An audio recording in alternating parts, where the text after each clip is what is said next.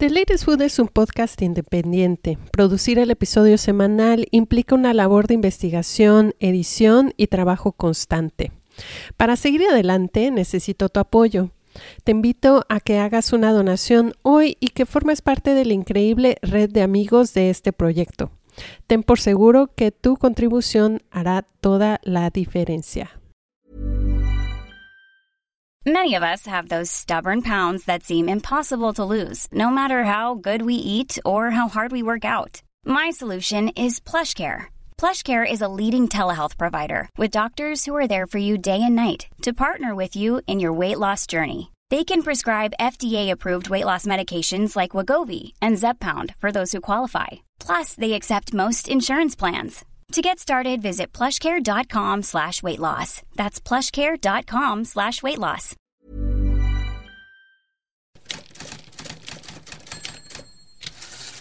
El saque apareció varios siglos después de la domesticación del arroz, hace más de 2000 años. El kuchikami sake es el antecedente más antiguo del sake que se tiene registro y se elaboraba a partir de arroz que se masticaba y luego escupía en una vasija para dejarlo fermentar con enzimas y levaduras naturales. En el libro Kojiki, o registro de tradiciones antiguas que data del siglo VIII, se sabe que los japoneses acostumbraban tomar sake en rituales para honrar a los muertos. Yo soy Natalia de la Rosa y esta semana vamos a conocer más de cerca del sake. Estás escuchando The Latest Food, un podcast para hablar, preguntar y conocer más sobre la comida y la cultura gastronómica.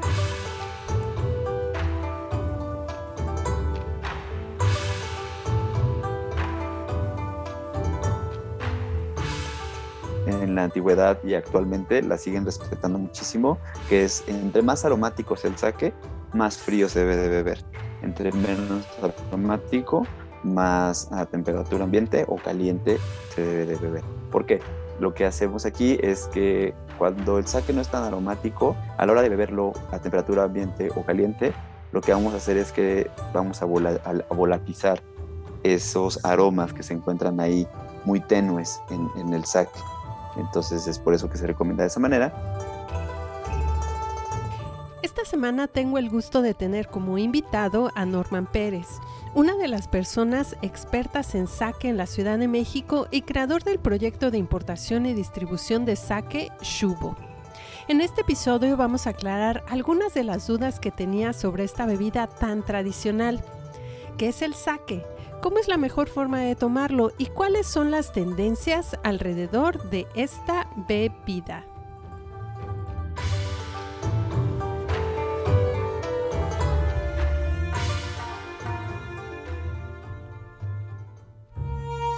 Se dice que la palabra sake evolucionó a partir de un pictograma antiguo chino que significaba jarro o vasija. Otros significados y acepciones de la palabra sake dan cuenta de los usos y costumbres que esta bebida ha tenido a lo largo de su historia. Al sake se le asocia con vocablos que significan prosperidad y ofrenda, y por otro lado con la palabra evitar que es evidencia de los posibles usos medicinales que ha tenido el sake. En el Japón antiguo, la producción de sake se reservaba exclusivamente para consumo de la corte imperial, los templos y los altares. Hoy en día, el sake sigue conservando su uso tradicional en ceremonias de casamientos, bendiciones para recibir el año nuevo y rituales de purificación.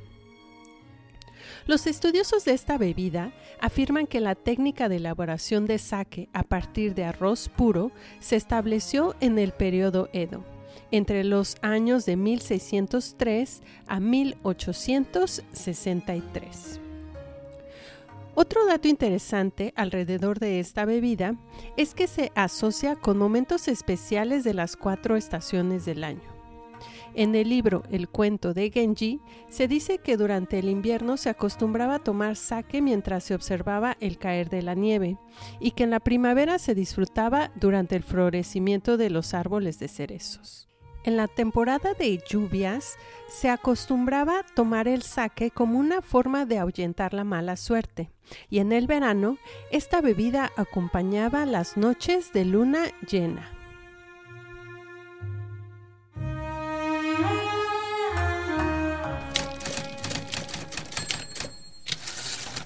Esta semana estoy muy contenta porque nos acompaña en el podcast Norman Pérez. Él es experto en saque y está con nosotros para que nos cuente, nos enseñe y nos comparta su experiencia alrededor de esta bebida tan tradicional que es el saque. Reconozco yo no soy experta, pero para eso tenemos a invitados como él para que nos compartan sus conocimientos. Bienvenido, Norman.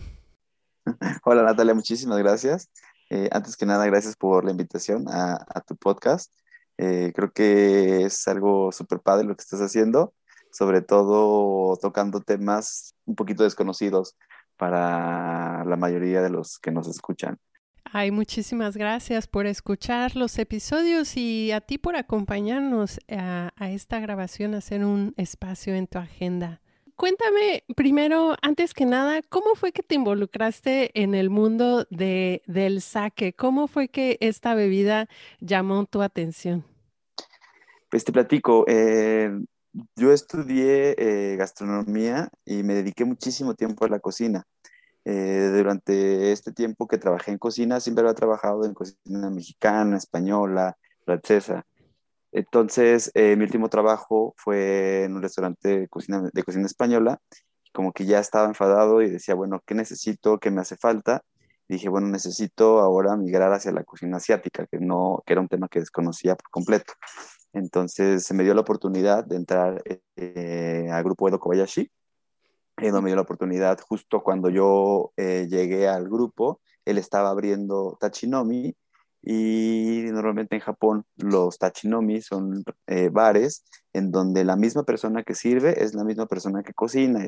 Entonces, por las habilidades que tenía respecto a la cocina y el ligero conocimiento que tenía en cuanto a bebidas, eh, decidió darme la oportunidad de, de operar ese lugar y pues así fue como me tuve que introducir. Me dijo al principio va a ser de, de saque, de bio natural. La verdad es que yo no tenía absolutamente ni una idea de ninguna de las dos bebidas. El vino, natural apenas empezaba, el saque era completamente desconocido para mí y pues fue a base de lectura y de estudio. Afortunadamente el hermano de Edo, Riku Kobayashi, eh, es un gran experto y fue uno de mis mentores en, la parte de, de, todo, la introducción del saque, digamos.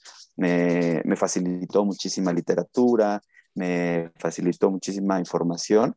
Entonces ya solo fue como cuestión de, de leer, dedicarle, dedicarle horas realmente y ponerme las pilas en esa parte, ¿no? Después tuve la oportunidad de viajar a Japón, empezamos a, bueno, el grupo de Kobayashi empieza a importar sake y tenían un sommelier que era el que se encargaba de hacer la selección en Japón.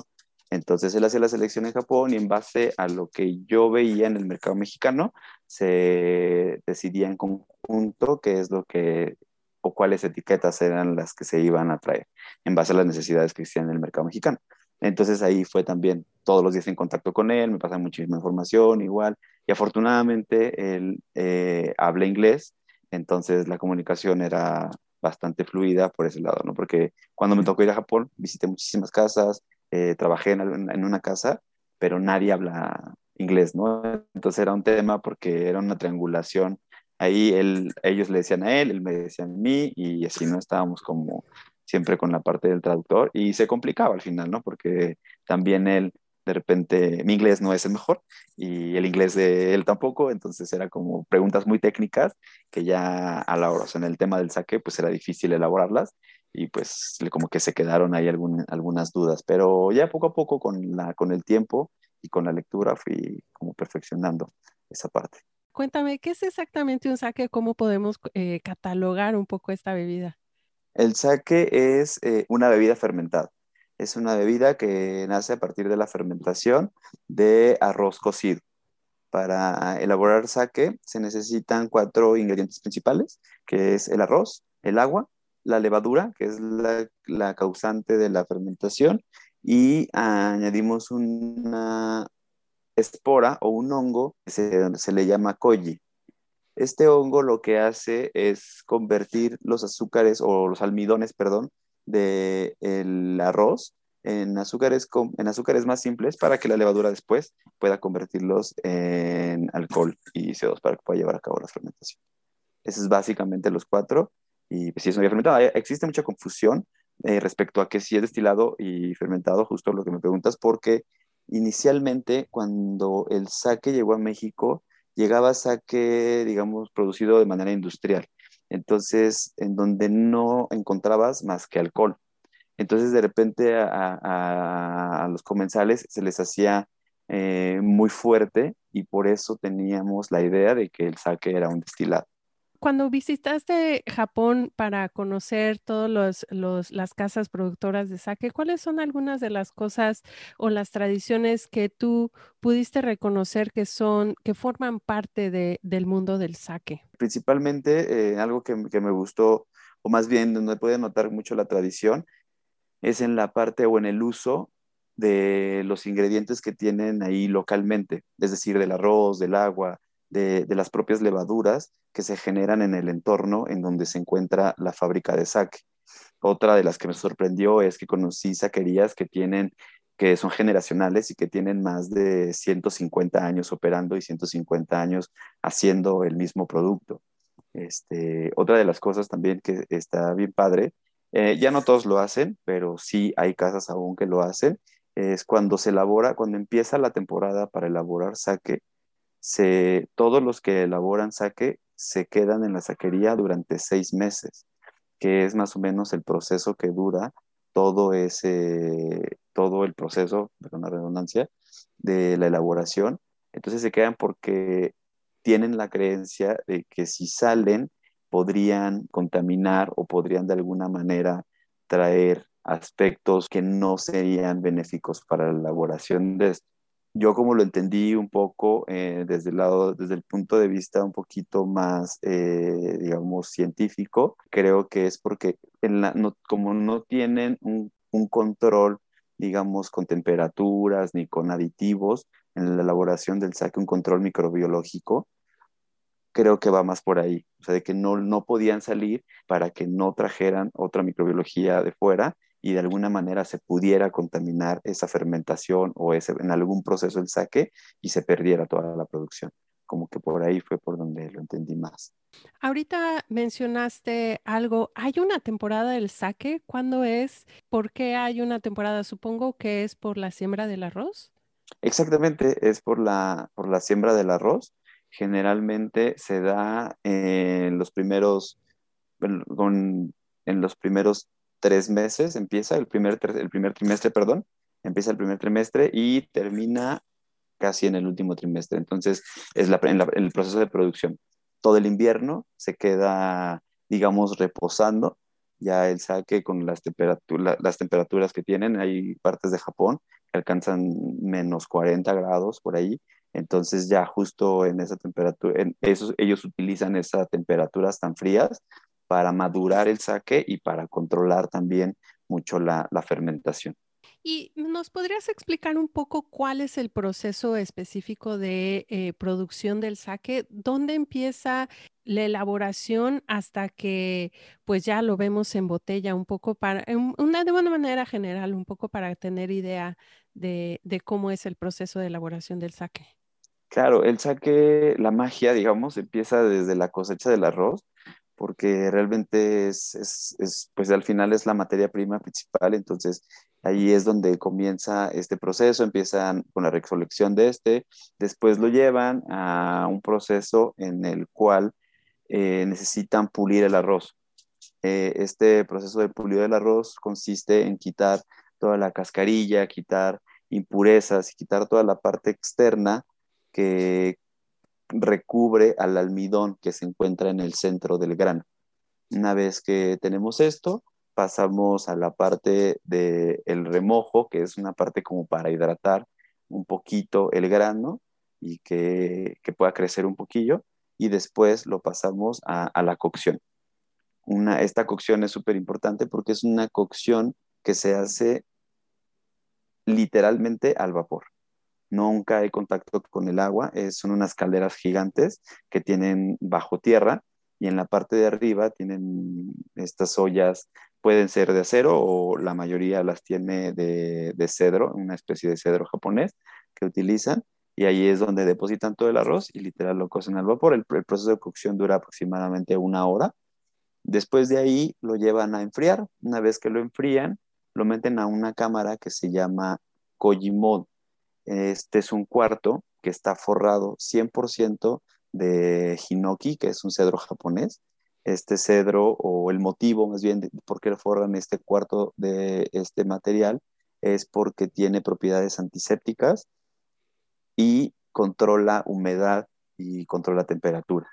Entonces necesitamos cierta humedad, cierta temperatura para que podamos eh, en este proceso inocular, perdón es la palabra, la espora, el koji, para que se pueda o emprese el proceso de conversión de los almidones en azúcares simples.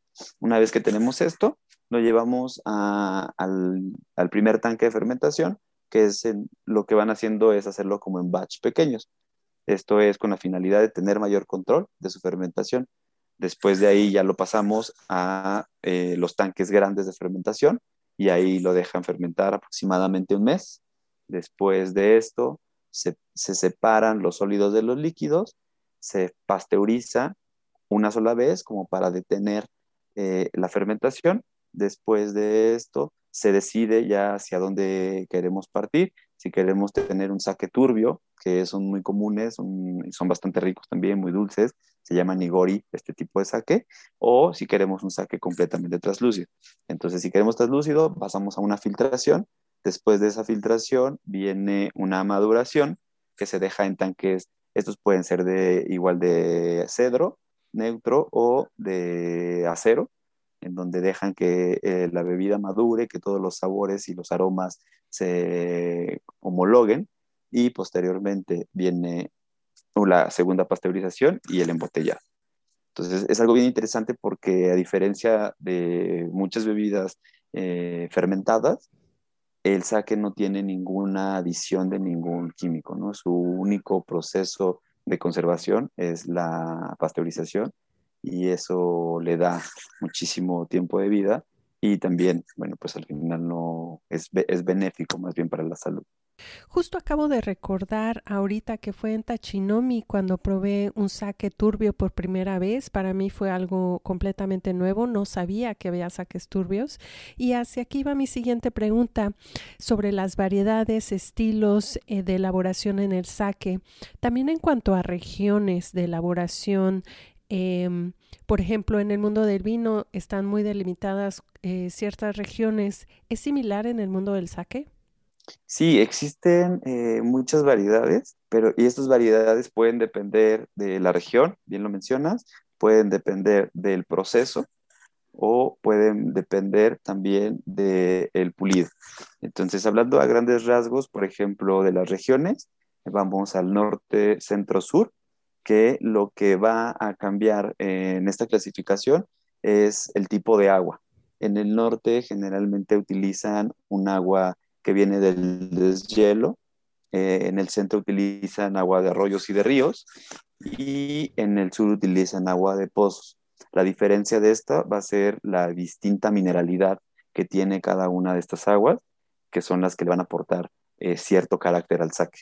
Eso es en la parte del agua, en la parte, bueno, en la parte de las regiones. En la parte de los procesos, eh, de los más sencillos podría ser, o de los más comunes, perdón, podría ser el filtrado y el no filtrado.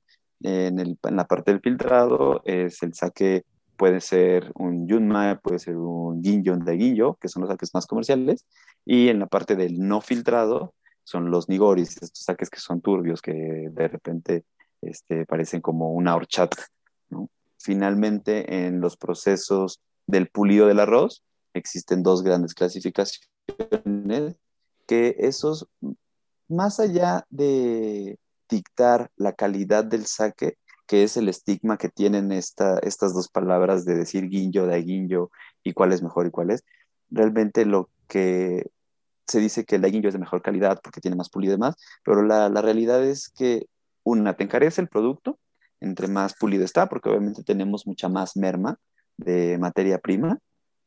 Y lo que sí es una realidad es que el saque entre más pulido se vuelve más aromático. La calidad se me hace demasiado subjetiva porque pues al final puede ser que te gusten los saques muy aromáticos o te gusten los saques muy secos o te gusten los saques semisecos. Entonces realmente no, no me gustaría hablar, no me gusta más bien eh, decir que esto se refiere a la calidad. Porque bueno, también creo que es bien conocido que los japoneses son bastante disciplinados y muy celosos de lo que hacen y creo que todo lo que hacen lo hacen con, con mucho corazón y, y, lleno de calidad, ¿no? Entonces, realmente es como algo muy subjetivo esa parte. Ah, hace ratito tocaste el término pulido en el saque, que es eh, uno de los términos que se manejan mucho a la hora de calificar, de catar, de elaborar saque. Vi por ahí que otro término es yunmai. ¿A qué se refiere este término? Así es, el, el es, eh, digamos que esta, este tipo de clasificación son las dos clasificaciones más grandes. Existe Junmai y Onyoso, que se escribe Onjoso. Estas dos clasificaciones pertenecen a los componentes del alcohol, digo, del, sake. Es decir, cuando, nos, cuando decimos que es un sake Junmai, quiere decir que fue hecho únicamente con los cuatro ingredientes que mencioné hace un momento, que eran agua, arroz, koji y levadura. El onyoso generalmente tiene una adición de alcohol. Esta adición de alcohol tiene dos finalidades. Una es la de aportar una mayor cantidad de carácter al saque, es decir, hacerlo un poquito más robusto por la carga alcohólica que tenemos, porque no es lo mismo eh, agregar, eh, bueno, que el saque tenga un alcohol proveniente de su fermentación que viene, digamos, equilibrado con cierta acidez, con, ciertos, con cierta gama aromática y demás, que agreguemos a más alcohol del que ya se produjo y que tengamos un saque un poquito más robusto. Y la otra es eh, justamente como para diluir algunas sustancias que no se pudieron obtener durante la fermentación. Entonces, esas son las dos grandes clasificaciones.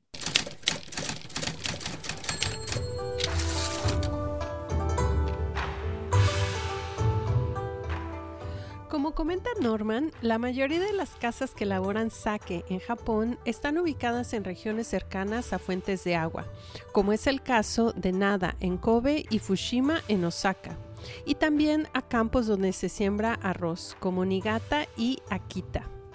Una tercera parte del sake de Japón se produce en la región de Kobe y la localidad de Nada es mundialmente reconocida por la calidad de sus sakes.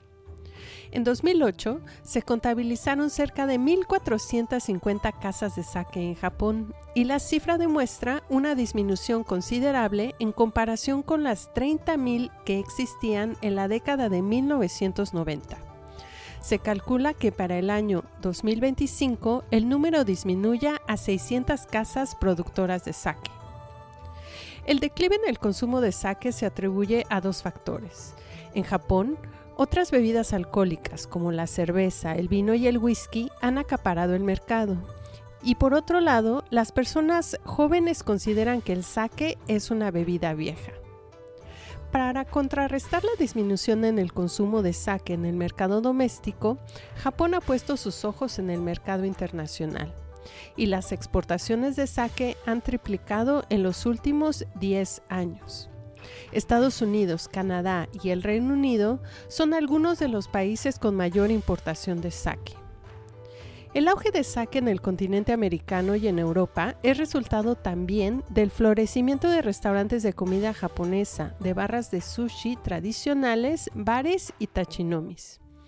En México, el consumo de sake va en ascenso y poco a poco los consumidores tienen más y mejores opciones en cuanto a variedad y relación calidad y precio. Los japoneses también están buscando ampliar las fronteras del sake en cuanto a las particularidades de esta bebida. Por ejemplo, científicos en Japón han logrado elaborar sake utilizando levaduras que han pasado 10 días en el espacio, a bordo de la Estación Espacial Internacional.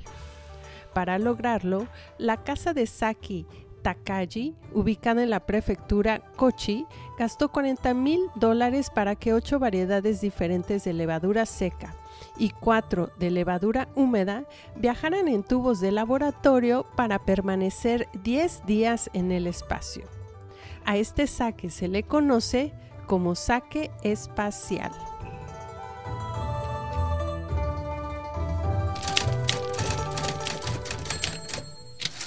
Estoy pensando cuáles son las tendencias que están ahorita en términos de vino, en términos de destilados. ¿Cuáles son las tendencias que han cambiado un poco o cómo ha evolucionado el mundo del saque en los últimos 20 años?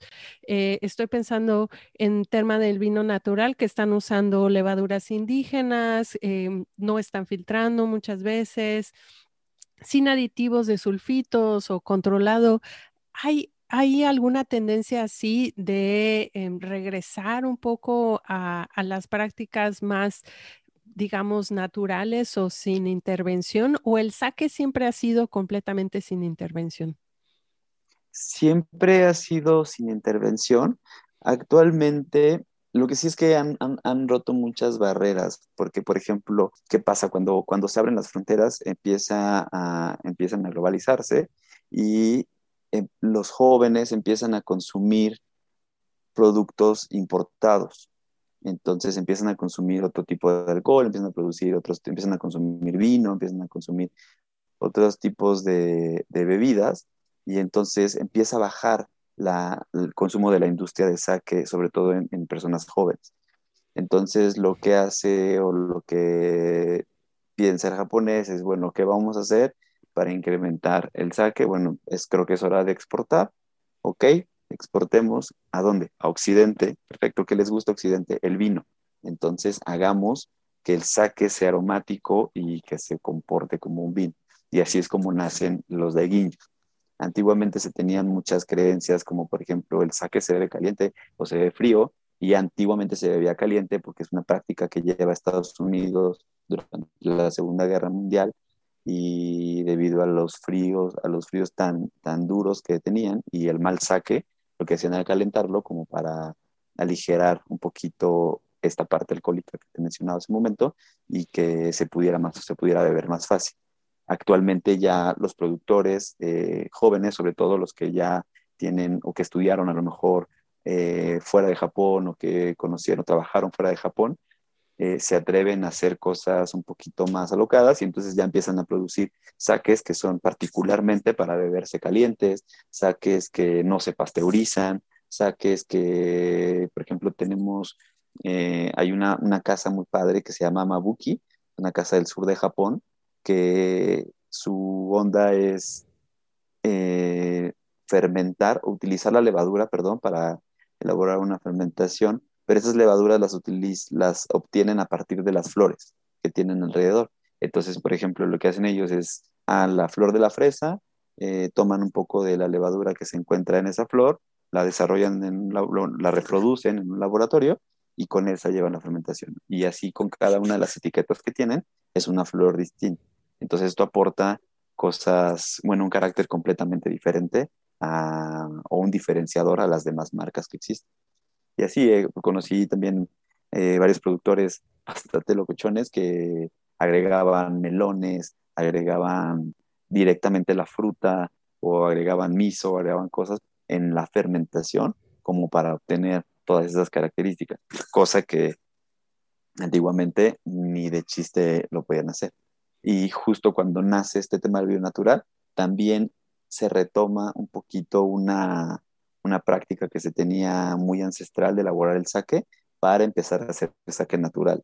Y entonces se comporta de una manera increíble, es un carácter completamente diferente, este, estas locuras que están haciendo ahora los productores jóvenes de saque. ¿Cómo podemos empezar a, catar un saque? ¿Cuáles son las características a lo mejor eh, principales organolépticas que debemos de buscar eh, en el saque al momento de catarlo? Eh, todo depende, creo que de, la ocasión y de, lo que, y de lo que estés buscando, sobre todo buscando me refiero como al perfil de bebidas que a ti te gusten, pero yo generalmente lo que me gusta recomendar es que eh, busquemos en, la parte de concentrarnos en que si es aromático o si no es muy aromático. Empecemos por ahí, yo los llamo que son secos o semisecos. ¿Por qué? Porque la parte seca generalmente los denomino los saques que no tienen aromas florales o frutales, sino que su gama aromática y su gama de sabores se enfoca más en, la parte de la fermentación. Saben mucho arroz dulce, son saques muy limpios, son saques que, acompañan perfectamente la comida. Y luego si vamos al lado opuesto, que son los saques muy aromáticos, que ya empezamos con los guillos o los daiguillos, saques que tienen un mayor pulido y una mayor complejidad en su proceso de elaboración, las notas aromáticas y las notas gustativas que vamos a encontrar ahí, el espectro va a ser mucho más grande. Vamos a encontrar muchas flores, vamos a encontrar muchas frutas, vamos a encontrar nueces, ya la familia aromática va, va a crecer bastante.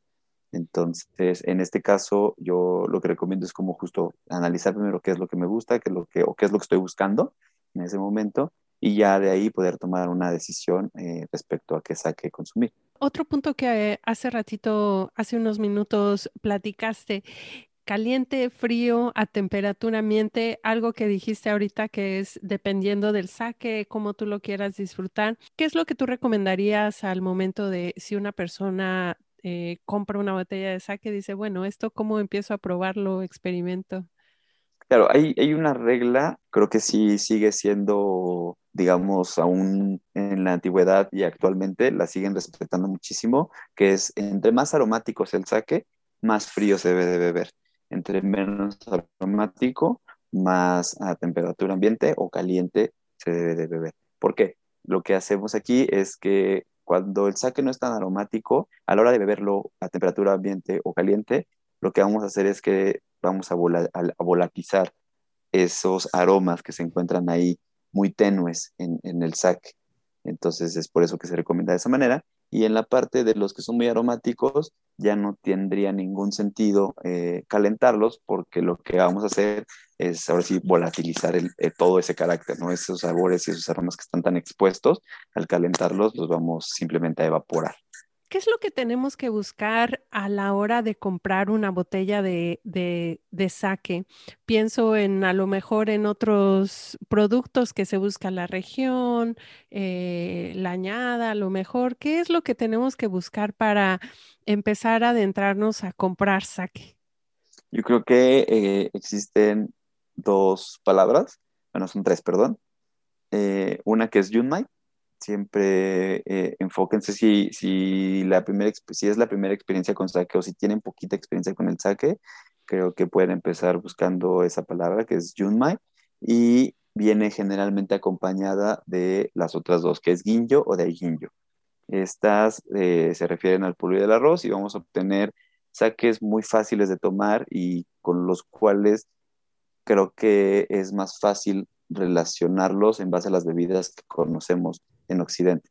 Entonces vamos a obtener saques que son suaves al paladar, pero también son aromáticos y también podemos identificar eh, frutas, flores que al final nos van a hacer un poquito de match con lo que estamos acostumbrados a beber.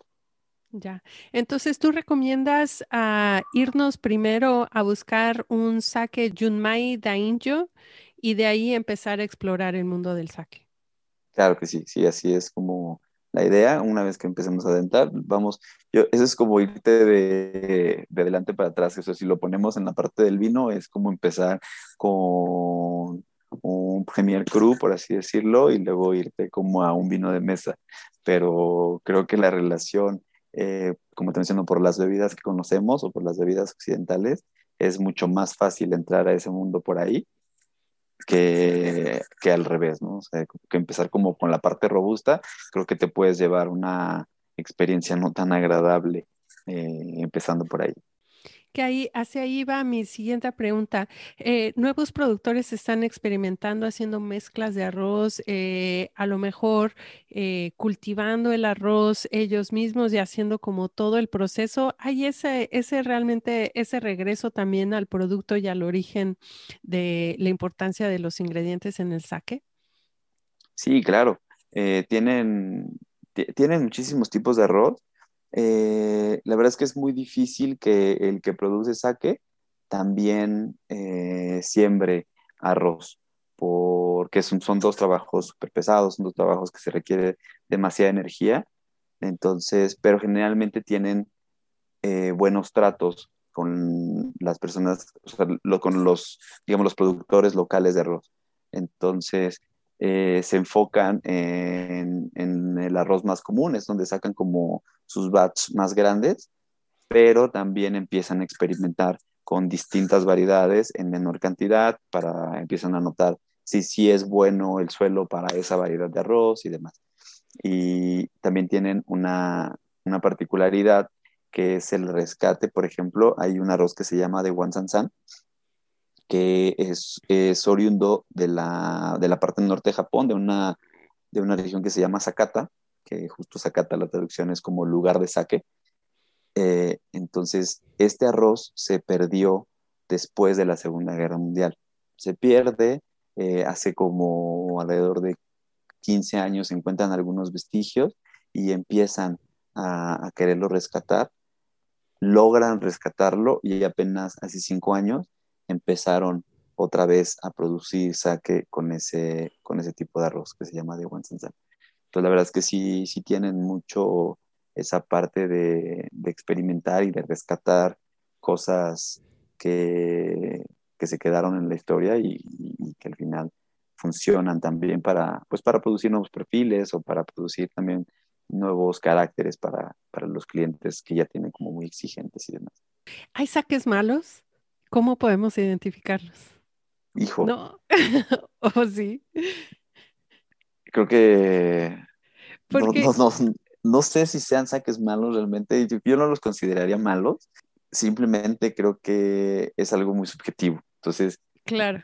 No podría decirte es un saque malo. Malo podría decirte y ni siquiera es malo, a lo mejor por la refiriéndome a saques hechos en Estados Unidos, porque tienen ya muchas saquerías de Japón que son eh, transnacionales y ya armaron plantas en Estados Unidos o en Canadá, justo como para que la distribución sea mucho más fácil y más económica.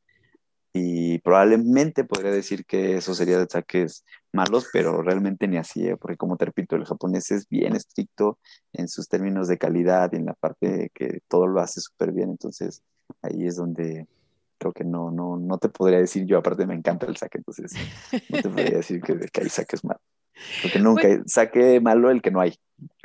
Claro, cuando no hay saque ahí es donde, está mal el tema. No, lo que me refiero es, por ejemplo, pienso en el mundo del tequila, en el mundo del mezcal, en el ron, en el sentido de que a lo mejor podemos encontrar tequilas o mezcales que Ah, como que para aumentar la producción y, cumplir con la demanda, pues se hacen prácticas que no son del todo amables con el producto final. Entonces, y, que se notan, se notan a la hora, uno, a veces uno que es conocedor de, de esos destilados, o sea, dices, no, o sea, este, este no está chido. Sí, claro que existen esos saques, como te mencioné al final, creo que son saques que se producen masivamente. Ya. Eh, no tengo, la verdad no me consta que tengan malas prácticas eh, respecto a eso, pero sí no utilizan el ingrediente de mejor calidad. Pero son saques, e, ellos le llaman futsushu, que son saques, eh, bueno, más bien este término se refiere a como decir vino de mesa.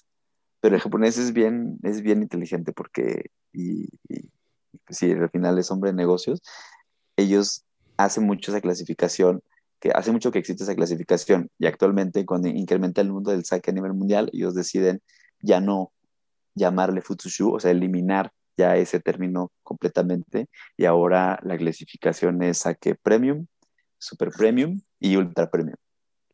¿no? Pero pues. entonces siempre viene la palabra premium desde el saque de mesa ya es premium, ¿no? Y ya de ahí vamos hasta el ultra premium, que sería el saque más caro. Entonces, o sea, también un tema mercadológico ahí bastante interesante, porque siempre hacen las cosas bien, la verdad es que, claro. que cambias la, el tamaño de la producción nada más. Por ejemplo, en México, si quisiéramos empezar a, a comprar y probar saque ya de una manera, pues, más eh, especializada o por lo menos curiosa, eh, ¿dónde podemos ir? ¿Recomiendas lugares, tiendas, eh, distribuidores? Claro, actualmente en México está un poquito difícil encontrar el saque fuera de restaurantes. Eh, hay muchos, la, la, verdad es que la mayoría de lo que se importa a México es exclusivamente para restaurantes.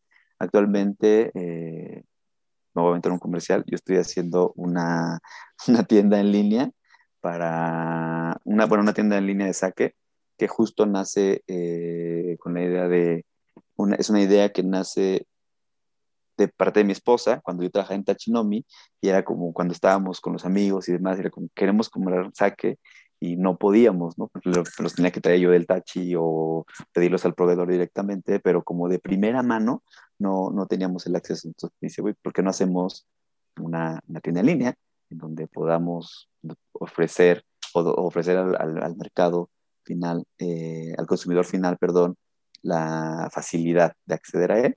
Y, y pues ahorita estamos trabajando en eso, en una tienda en línea, pero fuera de ahí, la verdad, sí encuentras en Europea, sí encuentras en algunas cosas, pero la verdad el saque que encuentras, eh, digamos que no es el, el, mejor saque que estábamos hablando, son saques industriales, saques que, que, probablemente si es tu primera experiencia, no sea la, la experiencia más padre.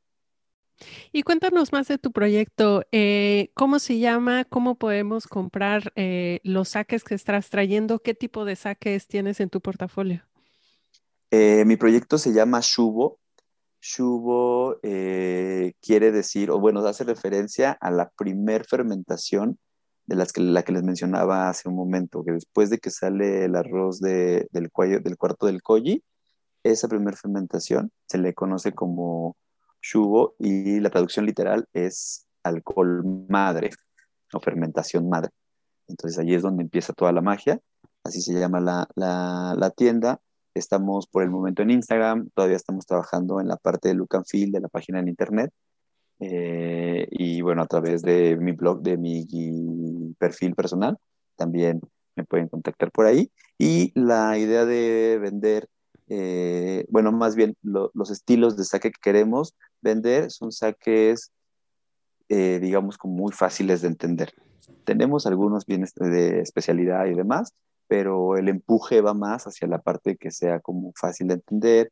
Queremos atacar o más bien queremos eh, difundir esta cultura a través del conocimiento, pero no de un conocimiento, digamos, muy técnico que te dé como cueva leerlo, ¿no? Porque pues al final creo que en estos tiempos tan rápidos que se están viviendo, está bien difícil detenerte a aventarte un libro de saque para después comprarte una botella, ¿no? Entonces, vamos, claro. a, vamos a hacer como, eh, digamos, posts o diapositivas que sean como muy digeribles para que puedas en dos, tres palabras entender qué saque quieres, qué saque estás buscando y, y puedas acceder a él.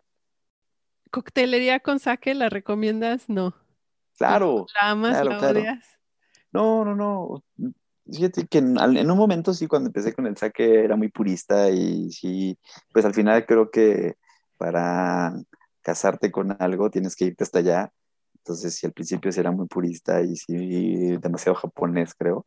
Pero ya poco a poco con el tiempo, pues vas eh, entendiendo perfiles y viendo otras cosas y al final la, la verdad es que sí hay coctelería bastante interesante con sake. Creo que eh, es un reto, es un gran reto para los bartenders elaborar un cóctel con sake debido a lo sutil que es la bebida.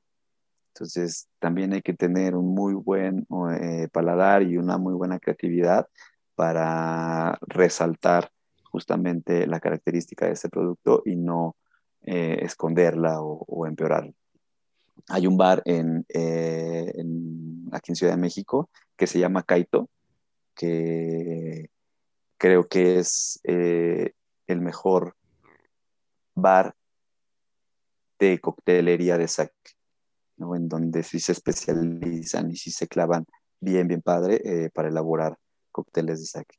Nosotros en Tachinomi no teníamos, sí éramos como muy puristas porque así lo, lo, lo solicitaba Edo y así era lo que él quería realmente transmitir.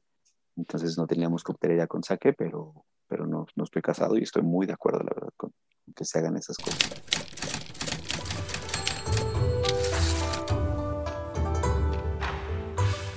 Llegamos al final de esta charla con Norman Pérez sobre sake. Yo aprendí mucho y espero que ustedes también les haya despertado la curiosidad para explorar más sobre esta bebida tradicional japonesa. A Norman lo pueden seguir en Instagram como Norman-PREZ.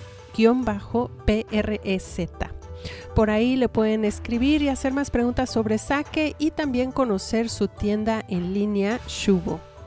Te agradezco infinitamente que semana a semana sintonices este podcast. Esta es una producción independiente y me gustaría muchísimo escuchar tus dudas, comentarios, sugerencias. Puedes escribirme a nat.deleresfood.com.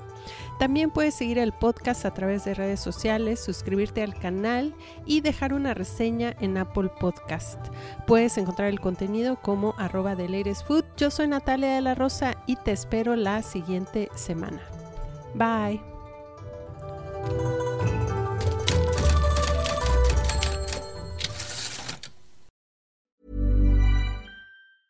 If you thought the only way to get a more defined jawline with natural looking results was through surgery, think again. Juvederm Volux XC is a non surgical injectable gel filler that improves moderate to severe loss of jawline definition and can help you achieve natural looking results with little downtime. Even better, this improved definition lasts up to one year with optimal treatment. No maintenance required. Improve jawline definition for a smooth, sculpted look with Juvederm Volux XC. For important safety information and to find a licensed specialist, visit juvederm.com. That's J U V E D E R M.com. Not for people with severe allergic reactions, allergies to lidocaine, or the proteins used in Juvederm. Common side effects include injection site redness, swelling, pain, tenderness, firmness, lumps, bumps, bruising, discoloration, or itching. There's a risk of unintentional injection into a blood vessel, which can cause vision abnormalities, blindness, stroke, temporary scabs, or scarring. Talk to a licensed specialist to find out if it's right for you.